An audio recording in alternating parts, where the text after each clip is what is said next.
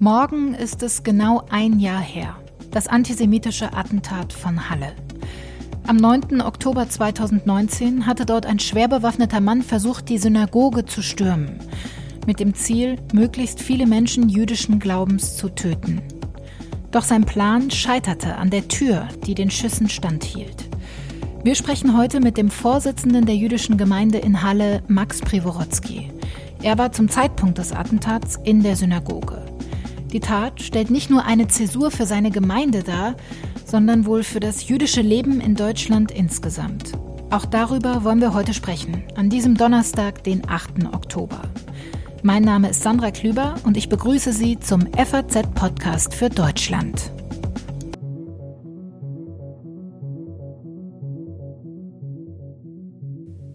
Es ist eine unscheinbare braune Holztür, die zum Symbol wurde und wohl viele Menschenleben gerettet hat. Vor einem Jahr, am höchsten jüdischen Feiertag Yom Kippur, hat sie den Attentäter davon abgehalten, in die Synagoge zu gelangen. Der Täter filmte sich und streamte das Video live im Internet. Die Aufnahmen zeigen, wie er danach eine Passantin und einen Mann in einem Dönerrestaurant erschießt. Auch nach einem Jahr wirft die Tat viele Fragen auf. Wie groß ist das Problem von Antisemitismus in der deutschen Gesellschaft? Und wie sicher können Menschen jüdischen Glaubens in Deutschland leben? Am 9. Oktober 2019 haben sich 52 Menschen in der Synagoge aufgehalten. Einer von ihnen ist der Vorsitzende der jüdischen Gemeinde in Halle, Max Privorotsky, und mit ihm habe ich gestern gesprochen. Hallo, Herr Privorotsky. Hallo. Der Anschlag auf Ihre Synagoge, der ist jetzt genau ein Jahr her. Wie geht's Ihnen denn heute? Äh, sehr viele Gedanken, selbstverständlich. Äh, übermorgen gibt es äh, äh, erster Jahrestag nach dem weltlichen Kalender. Nach äh, jüdischem Kalender haben wir Yom Kippur schon in diesem Jahr gehabt. Das war 28. September. Selbstverständlich, äh, man denkt dass darüber nicht den ganzen Tag oder die ganze Zeit. Mhm. Aber immer wieder die Gedanken und äh, Erinnerungen kommen hoch und äh, äh ich denke, dass am 9. Oktober, es gibt in Halle sehr viele Veranstaltungen, Gedenkveranstaltungen, die sowohl von der Stadt, vom Land, auch von uns, von der jüdischen Gemeinde organisiert äh, werden, beziehungsweise wurden schon teilweise.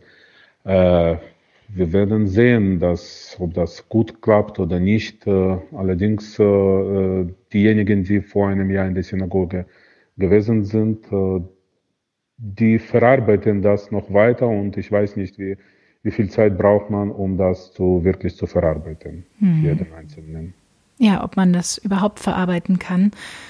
Konnten Auch. Sie und Ihre Gemeinde im vergangenen Jahr denn aber zumindest wieder etwas zur Ruhe kommen?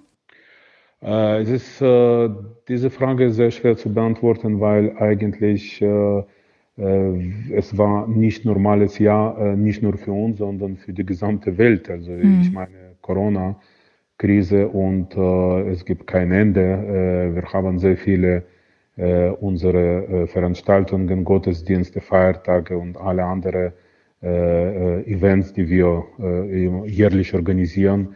wir müssen entweder absagen oder äh, oder anders äh, durchführen, wie das üblich ist, äh, immer wieder experimentieren. Und das war selbstverständlich nicht einfach und bleibt auch nicht einfach. Das alles zusammen mit den Schlussfolgerungen nach dem Anschlag bringen uns selbstverständlich keine gute, also das Jahr war nicht gut, sagen wir so. Hm. Ich meine, jüdisches Jahr. Äh, die Gemeinde hat äh, wahrscheinlich verarbeitet irgendwie das, äh, zumindestens das Leben geht weiter und sprechen Sie sprechen Sie viel darüber? nein, also über den Anschlag selber überhaupt nicht. wir sprechen über Sicherheit, die Fragen der Sicherheit, künftige Sicherheit und jetzt also zum Beispiel, wir haben jetzt äh, Rosh Hashanah, Yom Kippur gefeiert und äh, die Fragen der Sicherheit waren wichtig. Aber äh, Anschlag selber, also die Ereignisse, die damals am 9. Oktober 2019 passiert haben, darüber spricht man, also ich, ich muss sagen, überhaupt nicht. Mhm. Grund dafür ist ungefähr klar, weil diejenigen, die das erlebt haben, möchten darüber nicht sprechen und diejenigen, die äh, nicht in der Synagoge gewesen sind vor einem Jahr, äh, die verstehen, dass äh, andere nicht sprechen möchten und auch darüber nicht sprechen. Also es wird in der Gemeinde nicht diskutiert. Zum Beispiel, ich kann auch Video, äh, ich habe das Video äh, von unserer äh, Kamera, die aufgezeichnet hat, diesen Anschlag. Dieses Video wurde auch im Rahmen des Strafprozesses in Magdeburg gezeigt, auch Polizei und Staatsanwaltschaft hatte, haben dieses Video. Ich habe das gesehen einmal am Anfang und dann möchte ich das nicht mehr. Hm, Weil es so schwer zu ertragen ist. Ja, das ist, äh, also, ja, das ist nicht einfach zu ertragen. Also zu schwer würde ich nicht sagen, aber es ist nicht einfach. Hm. Im Juli, Sie haben es gerade schon angesprochen, hat der Prozess gegen den mutmaßlichen Täter begonnen. Sie haben dort auch als Zeuge ausgesagt und Sie treten dort auch als Nebenkläger auf. Warum haben Sie sich dazu entschieden? Äh, das war nicht selbstverständliche Entscheidung. Äh, ich habe überlegt, ob ich das brauche oder nicht, weil eigentlich ich gehe davon aus, dass die Staatsanwaltschaft oder Bundesanwaltschaft äh, wird höchste Strafe in Deutschland mögliche höchste Strafe äh, fordern und äh, äh, ich gehe davon aus, dass die, das, was der Attentäter gemacht hat, und er hat den Tat eigentlich gestanden, ist so gravierend und so schwerwiegend, dass wahrscheinlich bekommt er auch diese Strafe. Mhm. Das muss aber Gericht entscheiden, nicht ich, ja klar. Für mich waren zwei andere Punkte wichtig und ich habe gehofft und hoffe weiter, dass im Rahmen dieses Prozesses äh, man mehr Informationen bekommen wird be bzw. bekommen kann. Äh, es geht darum, äh, ob der Attentäter wirklich, wie das immer gesagt wird, Einzeltäter war mhm. oder nicht, weil als Einzeltäter kann man von einer Seite verstehen, jemandem, der am, also während des Attentats alleine gehandelt hat. Das glaube ich auch, dass er alleine war. Allerdings äh, ich glaube nicht, dass er das alles alleine vorbereitet hat, so dass keiner wusste. Mhm, also auch die Hintergründe der Tat werden hoffentlich im Verlauf des Prozesses aufgeklärt werden.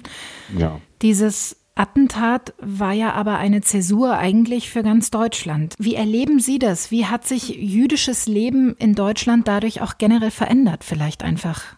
Man hat verstanden, dass Gefahr gibt es nicht nur in großen Städten wie Frankfurt oder Berlin oder München oder Düsseldorf, äh, sondern auch in kleineren Städten, wo kleinere jüdische, kleine jüdische Gemeinden gibt, mhm. gibt, äh, gibt es auch Gefahr und Halle ist eine relativ kleine Stadt im Vergleich zu anderen. Und unsere Gemeinde ist nicht so groß wie Gemeinden in Frankfurt oder in Berlin, aber die sind auch gefährdet, weil vorher war es so, dass äh, ich habe immer wieder Antwort bekommen, dass äh, äh, ich habe immer Antwort bekommen, dass äh, eigentlich äh, äh, Gefahr gibt es nur in großen Städten, weil man ging davon aus, dass Attentäter werden versuchen, maximal Öffentlichkeit, äh, so dass das maximal öffentlich verbreitet wird und deswegen größere Städte sind günstiger für mhm. Attentäter. Jetzt sehen wir, dass das nicht unbedingt der Fall ist. Das Halle kann auch in Betracht kommen oder in in Hanau. Hanau ist auch nicht eine große Stadt. Äh, das war nicht Anschlag auf eine Synagoge, aber auch ein rechtsradikaler Anschlag. Und äh, das alles zeigt, dass Sicherheit spielt eine große Rolle, nicht nur in großen mhm. Städten. Ja, inzwischen wird Ihre Synagoge ja auch rund um die Uhr von der Polizei geschützt, so wie das in großen ja. Städten auch schon vorher der Fall war. Wie fühlt sich das für Sie an? Also auf jeden Fall besser als vorher. Mhm. Äh, allerdings, das ist nicht ausreichend. Äh, es gibt auch andere sicherheitstechnische Maßnahmen. Man darf nicht vergessen, äh, vor kurzem gab es eine Zusammenstellung in Medien, wie viel Geld haben unterschiedliche Bundesländer in Sicherheit investiert, in Sicherheit der jüdischen Gemeinschaft investiert. Und dort gab es Zahlen für alle Bundesländer. Man darf allerdings nicht vergessen, dass in Ländern wie Hessen oder Baden-Württemberg oder Bayern oder auch Berlin Äh, die Investitionen äh, gab es auch in der Vergangenheit, und zwar sehr große Investitionen. Und jetzt nach dem Anschlag in Halle, es wurde zusätzlich investiert, aber das war zusätzlich. In Sachsen-Anhalt gab es in der Vergangenheit keine Investition. Also alles, was gemacht wurde, wurde von Gemeinden selber finanziert. Macht es Sie aber auch traurig, dass ein solcher Schutz notwendig ist heutzutage? Mm, man muss Realist bleiben. Also selbstverständlich, das ist nicht normal, aber das gibt es schon seit Jahren hm. in großen Städten. Jetzt gibt es auch bei uns äh, sowas. Also ich weiß, dass ich war zum Beispiel einmal in Wien und wollte Synagoge besuchen, spontan, nicht als Vorsitzender der jüdischen Gemeinde Halle, sondern als äh, jemand, der privat dort gereist äh, hat und hatte keine Chance ohne, ohne Anmeldung, ohne, also das war nicht möglich. Äh, so ist das Leben. Also das, das macht traurig, klar. Das, äh, das ist nicht, das traurig wahrscheinlich, das ist das falsche Wort. Äh, man gewöhnt sich, aber das ist nicht normal. Sie sind auch der Vorsitzende des Landesverbandes jüdischer Gemeinden in Sachsen-Anhalt und am Dienstag haben Sie zusammen mit Ministerpräsident Rainer Haseloff und Innenminister Holger Stahlknecht einen Vertrag unterzeichnet, durch den das Land Sachsen-Anhalt besseren Schutz jüdischer Einrichtungen zusichert. Was bedeutet Ihnen das? Also erstmal, äh, ich möchte mich wirklich bedanken äh, äh, bei der Staatskanzlei, bei Herrn Dr. Haseloff, äh, bei Ministerpräsidenten, dass äh, er hat das irgendwie zur Chefsache erklärt in den letzten Wochen und wir die lang, lange Verhandlungen, also das war fast ein Jahr verhandelt. Wir haben angefangen Ende, Ende Oktober letztes Jahres und Anfang Oktober dieses Jahres äh, gibt es jetzt äh, Ergebnis, äh, äh, dass er das zur Chefsache erklärt und äh, die Verhandlungen nachdem äh, sind relativ zügig mhm. weitergelaufen und auch zu einem Ergebnis, wir sind zu einem Ergebnis gekommen, das auch für jüdische Gemeinschaft sehr gut ist. Was würden Sie sich denn aber darüber hinaus wünschen? Also vielleicht auch auf einer gesellschaftlichen Ebene? Äh, das sind verschiedene Fragen. Also äh, das, was wir am Dienstag unterschrieben haben, es geht, es geht darum, dass das Land verpflichtet sich äh, innerhalb der nächsten sieben Jahre die Sicherheit, die vom Landeskriminalamt empfohlen wird, beziehungsweise wurde, äh, äh, vollständig äh, umzusetzen. Mhm. Das ist ganz wichtige Sache. Alle anderen Sachen, alle anderen Sachen wurden auch gestern äh, vom Kabinett verabschiedet. Äh, es gibt jetzt im Land Sachsen-Anhalt äh, äh ein Dokument ungefähr, äh, also ich habe das als eine Fassung mit fast 200 Seiten bekommen. Es geht um weitere Entwicklung äh, des jüdischen Lebens im Land Sachsen-Anhalt. Es geht um alle möglichen Themen von auch Sicherheit, aber auch äh, Bildung, ähm, Teilnahme an äh, äh, zum Beispiel an verschiedenen Veranstaltungen, 1700 700 Jahre Juden, jüdische Geschichte in Deutschland. Das nächste Jahr wird unter diesem Motto auch von wahrscheinlich in allen Bundesländern gefeiert. Allgemein, was Öffentlichkeit betrifft, ich muss sagen, nach dem Anschlag, wir haben so eine Solidaritätswelle erlebt, die man nicht vergessen kann. Äh, wir haben jetzt am 9. Oktober ein Buch vorbereitet. In äh, diesem Buch wurden nicht alle, aber sehr viele äh, E-Mails, Briefe, Geschenke fotografiert, mhm. die wir nach dem Anschlag bekommen haben, aus verschiedenen Ecken, nicht nur Deutschland, sondern der Welt. Also aus Singapur, aus Vereinigten Staaten, aus Israel und so weiter. Kann das helfen, dass die Wunde, die durch dieses Attentat gerissen wurde in Ihrer Gemeinde, irgendwann mal heilen kann vielleicht? Kann sie überhaupt heilen? Hm, das äh, können wir vielleicht später sagen. In einem Jahr wurde das bestimmt nicht geheilt. Äh, was, wie läuft das weiter, kann man jetzt nicht sagen. Aber ich muss sagen, was mich persönlich betrifft, ich werde das nie vergessen.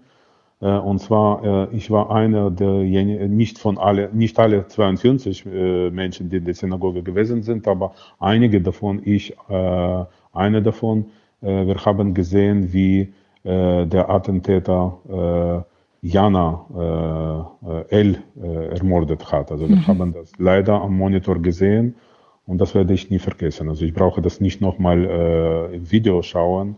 Leider, das war so, dass, äh, ich weiß nicht, vielleicht vier oder fünf Leute standen vor Monitor, als das geschehen ist. Und das ist sehr, sehr schlimm und das ist das, was bei mir immer bleibt. Also das ist bestimmt. Die Tür ihrer Synagoge, die ist ja zu einem regelrechten Symbol äh, des Anschlags geworden. Sie hat den Schüssen standgehalten und womöglich viele Menschenleben in der Synagoge gerettet. Sie haben diese Tür erst im Juli diesen Jahres ausgetauscht und haben jetzt eine neue Tür. Aber was passiert denn mit der alten? Äh, die alte Tür wird äh, am 9. Oktober als äh, ein Teil äh, eines neuen Denkmals äh, im Synagogenhof äh, eröffnet. Mhm. Das passiert, das geschieht um 15.15 Uhr in Anwesenheit von vielen Gästen. Auch Bundespräsident hat sich, äh, also kommt auch zur Einweihung und Ministerpräsident und viele andere Gäste, unsere Präsident Dr. Schuster, Präsident des Zentralrates. Diese Tür ist allerdings äh, nur ein Bestandteil dieses Denkmals. Äh, äh das Denkmal haben wir genannt 91019, mhm. also nach dem Datum 9.10.19. Und äh, dieses Denkmal ist äh, gewidmet allen Opfern, sowohl äh, Kevin und Jana, als auch zwei Opfern aus Saalkreis, die schwer verletzt wurden. Mhm als auch denjenigen sehr vielen Menschen, die äh, an, de, an, diesem Tag Glück hatten, äh, unverletzt äh, äh, diesen Attentat zu überleben. Vielen Dank für dieses offene Gespräch, Herr Priwarotsky. Ja, danke. Der Anschlag von Halle liegt jetzt genau ein Jahr zurück. Was hat sich in diesem Jahr aber in Deutschland verändert? Und was ist von den Versprechen der Politik geblieben, entschlossen gegen Antisemitismus vorzugehen? Darüber will ich jetzt mit meiner Kollegin Mona Jäger sprechen. Sie ist Politikredakteurin bei der FAZ und hat sich intensiv mit dem Fall Halle beschäftigt. Hallo Mona. Hallo Sandra. Du hast nach dem Anschlag direkt vor Ort in Halle recherchiert und auch den bisherigen Prozessverlauf gegen den mutmaßlichen Täter begleitet. Welche Bedeutung hat dieser Fall denn in der Debatte um rechten und antisemitischen Terror in Deutschland insgesamt?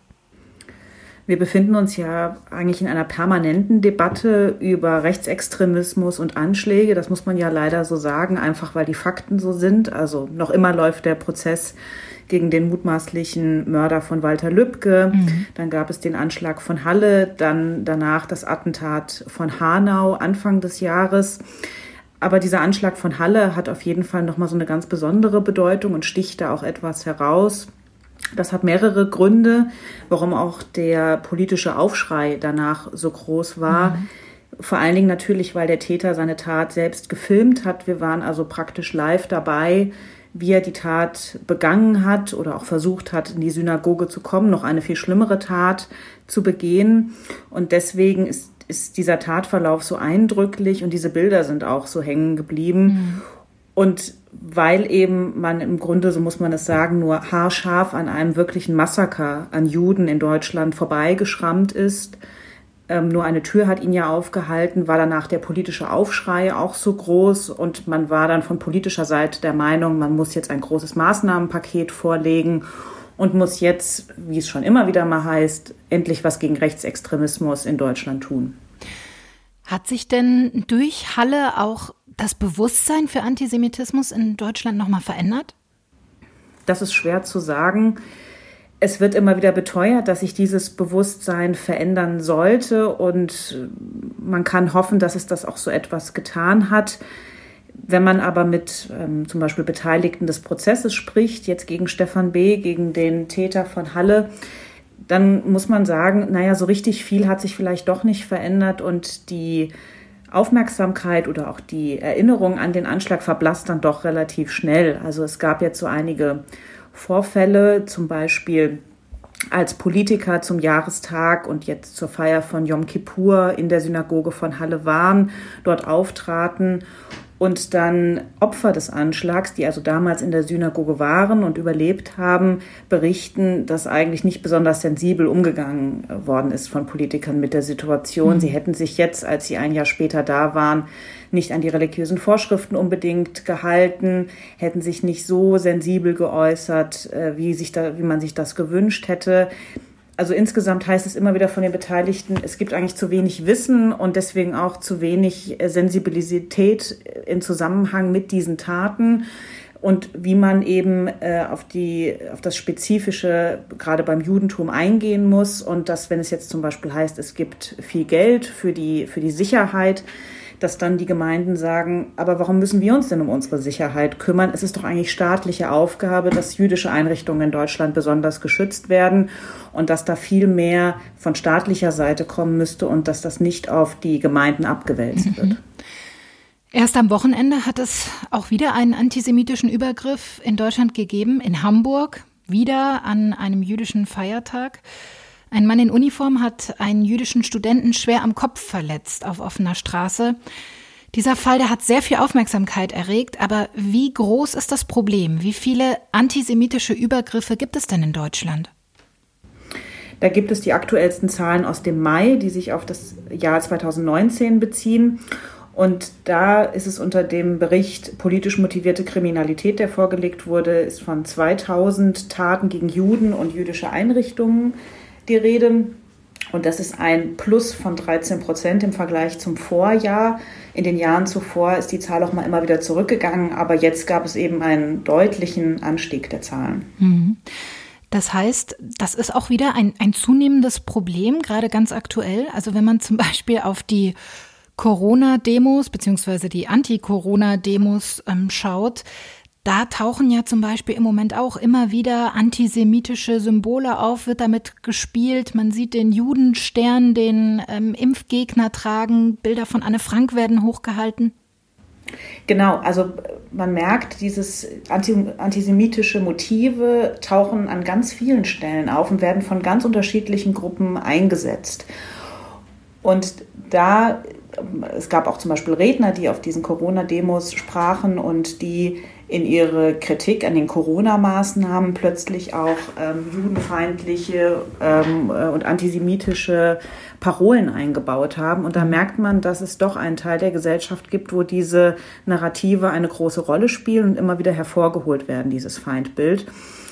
Und daran gerade an diesem Fall der Corona-Demos hat sich auch etwas Kritik entzündet, weil man sagte, da ist eigentlich viel zu spät oder wenn überhaupt eingegriffen worden. Dabei heißt es ja immer, aus Worten werden Taten. Das heißt, man müsse eigentlich viel mehr gegen schon solche Äußerungen mhm. vorgehen, weil solche Äußerungen in der Regel immer vor der Tat, im schlimmsten Fall einem Attentat eigentlich stehen. Und da gab es dann auch wieder Kritik, warum man da eigentlich von Sicherheitsseite nicht viel stärker dazwischen gegangen ist. Mhm. Das ist auf jeden Fall eine beunruhigende Entwicklung.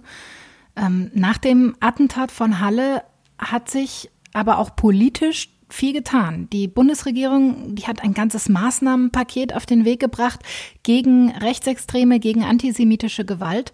Was wurde davon denn jetzt schon konkret umgesetzt im vergangenen Jahr? Ja, dieses Maßnahmenpaket hat vor allen Dingen oder wollte vor allen Dingen einer Tatsache Rechnung leisten, dass nämlich viele Täter sich im Internet radikalisieren. Das ist eine Entwicklung, die man schon bei mehreren Taten beobachtet hat. Und man hat sie vor allen Dingen bei dem Täter von Halle, bei Stefan B., beobachten können. Denn er hat seine Tat ja nicht nur im Internet gestreamt, war also auf diesen Gaming-Plattformen, auf diesen Stream-Plattformen unterwegs. Das war seine Welt, in der er sich eigentlich bewegt hat und wo er ja Erfolge aus seiner Sicht vorweisen wollte, nämlich dieses Attentat, sondern er hat sich auch im Internet ganz offensichtlich radikalisiert, hat sich in Foren rumgetrieben, wo eben seine Ideologie Bestätigung fand und wo er sich dann Munition praktisch geholt hat, ideologische Munition. Mhm. Und deswegen hat man mit diesem Maßnahmenpaket versucht, auch dagegen vorzugehen. Zum Beispiel, indem man jetzt die Anbieter sozialer Netzwerke dazu verpflichtet hat, ähm, eine Meldung zu erstatten, wenn sie eben bestimmte strafbare Inhalte auf ihren Plattformen feststellen, weil bisher hatten wir ja häufig den Fall, dass Facebook, Twitter und Co gesagt haben, Wir bieten die Plattform an, aber was darauf passiert, was da gepostet wird, dafür sind wir nicht verantwortlich. Und diese Lücke wollte man jetzt von Sicherheitsseite vor allen Dingen schließen. Wir befinden uns dann noch so in der, in der Phase, wo man schauen muss, wie das, was das eigentlich bringen wird. Und mhm. deswegen lässt sich schwer sagen, abschließend, ob dieses Maßnahmenpaket nach Halle wirklich erfolgreich sein wird. Mhm. Unter anderem wurde ja auch die Personalaufstockung beim BKA, beim Verfassungsschutz beschlossen. Mehr Geld wurde äh, zur Verfügung gestellt. Ist das ja. alles denn deiner Einschätzung nach ausreichend? Das ist auf jeden Fall sehr wichtig. Ich fand interessant, ähm, was der BKA-Chef Münch dazu mal gesagt hatte. Der hat gesagt, ähm, wir sind nicht auf dem rechten Auge blind. Die Frage ist nur, was wir damit sehen. Mhm. Ich glaube, das äh, trifft es zum Teil ganz gut. Also dieser pauschale Vorwurf, die Sicherheitsbehörden würden gar nicht wahrnehmen, was am rechten Rand passiert, trifft, glaube ich, pauschal nicht zu. Aber natürlich braucht man auch das nötige Equipment, einmal an Personal und natürlich dann die gesetzlichen Grundlagen. Zum Beispiel nach dem Attentat von Hanau, wo es ja auch sehr viele Tote gab, ist kein neues Maßnahmenpaket verabschiedet worden. Da gab es Kritik dran, aber zum Beispiel Bundesinnenminister Seehofer hat gesagt, wir brauchen keine neuen Maßnahmen, wir haben eigentlich ganz gute, wir müssen sie jetzt nur mit Leben ausfüllen. Insofern sind diese 600 Stellen auf jeden Fall ein richtiger Schritt dahin, weil es braucht einfach mehr Personal in den Sicherheitsbehörden, um dieser Menge eben auch zum Beispiel an, an Nachrichten im Internet Herr zu werden in irgendeiner Form. Ich hatte es eingangs schon gesagt, du verfolgst für die FAZ auch den Prozess gegen den mutmaßlichen Täter. Der hat im Sommer begonnen. Wann ist denn mit einem Urteil zu rechnen eigentlich, um zumindest ja dieses Kapitel abzuschließen? Ja, es könnte jetzt etwas schneller gehen als erwartet. Im November sollen schon die Plädoyers gehalten werden. Das heißt, es könnte in diesem Jahr sogar noch ein Urteil geben. Mhm. Das liegt daran, dass dieser Prozess so eine ganz besondere Ausgangssituation hat, muss man sagen, weil es geht ja in diesem Strafprozess nicht darum, die Schuldfrage zu klären.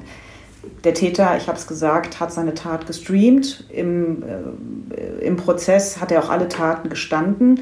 Das heißt, es geht nicht darum, um festzustellen, ob Stefan B. schuldig ist oder nicht, sondern eigentlich, man versucht, die Ideologie hinter seiner Tat herauszufinden und eben wie gefährlich er ist. Also ob er eben, ähm, ob damit zu rechnen ist, dass wenn er frühzeitig entlassen würde, dass er weitere Straftaten begeht. Das sind eigentlich die Fragen, die in diesem Prozess verhandelt werden. Sagt meine Kollegin Mona Jäger. Vielen, vielen Dank für deine Einschätzungen. Gerne. Das war der FAZ-Podcast für Deutschland an diesem Donnerstag, den 8. Oktober. Wir freuen uns immer über Ihr Feedback. Wenn Sie Lob oder Kritik für uns haben, dann schreiben Sie uns gerne eine E-Mail an podcast.faz.de. Ja, und ich freue mich wie immer, wenn Sie auch morgen wieder mit dabei sind, denn dann sieht die Welt vielleicht schon wieder anders aus.